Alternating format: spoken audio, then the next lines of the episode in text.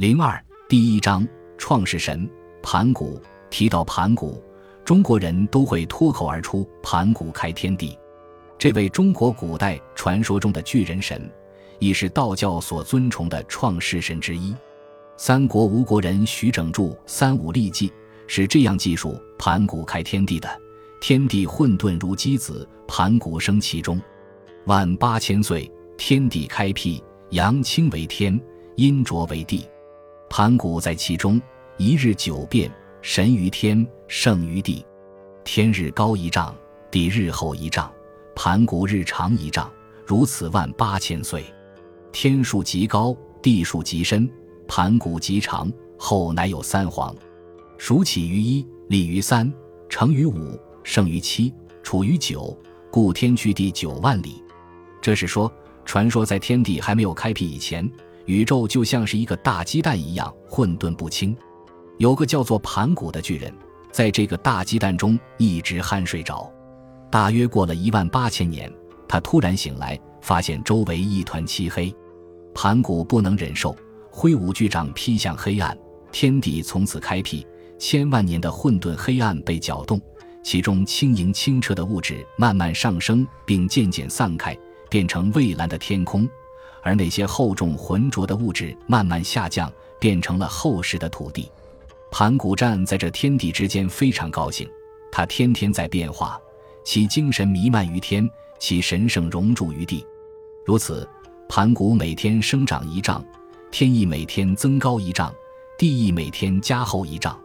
这样又过了十万八千年，天越来越高，地越来越厚，盘古生长得极为高大。此后才拥有了三皇，数字是从一开始的，数到三就立住了，数到五就成气候了，数到七就兴盛了，数到九就达到极点了。因此，天空与大地之间的距离已经达到九万里了。明末清初学者徐道著《历代神仙通鉴》，一名《三教同源录》，对盘古开天地的技术则是这样的：盘古将身一伸，天极渐高，地便坠下。而天地更有相连者，左手执凿，右手持斧，或用斧劈，或以凿开，自是神力。久而天地乃分，二气升降，轻者上为天，浊者下为地，自是混沌开矣。这是说，盘古诞生以后，用全力开天辟地。他将身体一伸，天极逐渐长高，地便下坠。此时天和地还有互相连接之处。盘古即左手拿着尖凿，右手持着利斧，有时用利斧劈，有时用尖凿开。依靠他的神力，功夫不负有心人。久而久之，天与地就彻底分割开了。清浊二气有升有降，清气上升为天，浊气下降为地。自此，混沌污浊的物团得以全然分开了，开天辟地大功告成。以上继续的是盘古开天地的极大功绩。而对盘古之死，南朝梁任访著《述异记》云：“西盘古氏之死也，头为四月，目为日月，肢高为江海，毛发为草木。”秦汉间俗说，盘古氏头为东岳，腹为中岳，左臂为南岳，右臂为北岳，足为西岳。先儒说，盘古氏气为江河，气为风，木同为电。古说。盘古氏喜为情，怒为阴。吴楚间说，盘古是夫妻，阴阳之始也。今南海有盘古氏墓，亘三百里，俗云后人追葬盘古之魂也。桂林有盘古祠，今人住祀；南海有盘古国，今人皆以盘古为姓。盘古是天地万物之祖也，而生物始于盘古。意思是说。盘古开天辟地，将自己累死了，但盘古将自己的一切都无私地奉献给了天地。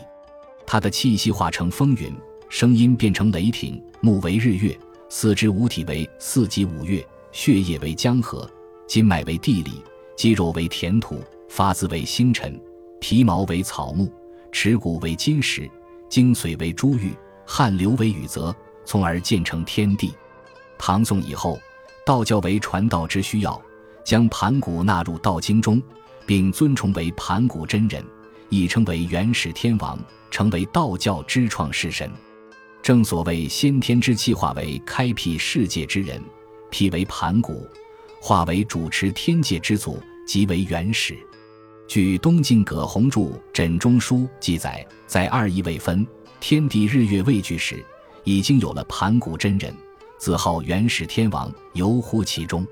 他后来与太原圣母通气结晶，生扶桑大帝，东王公，西王母，后又生帝皇，帝皇生人皇，以后的伏羲、神农、祝融等都是他的后裔。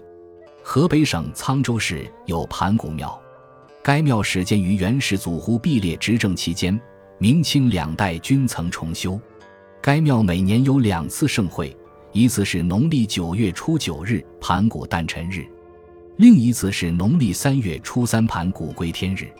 届时，当地都会举行庙会，迎接八方来客。